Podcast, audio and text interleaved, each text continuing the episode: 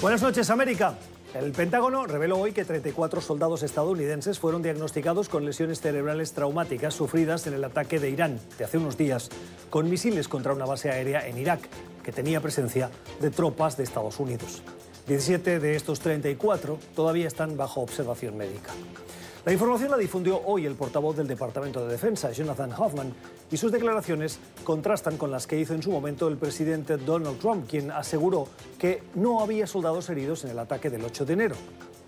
El Pentágono, en un intento de salvar las declaraciones del mandatario, excusó la confusión asegurando que los síntomas no se informaron inmediatamente después del ataque y que en algunos casos se conocieron días después.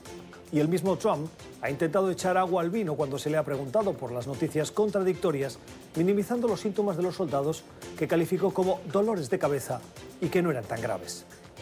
Trump es presidente de Estados Unidos y no puede hacer afirmaciones como esa, con esa ligereza, para que luego su propia administración le tenga que corregir en aras de mantener la transparencia con los ciudadanos. Si no lo sabe, no lo dice.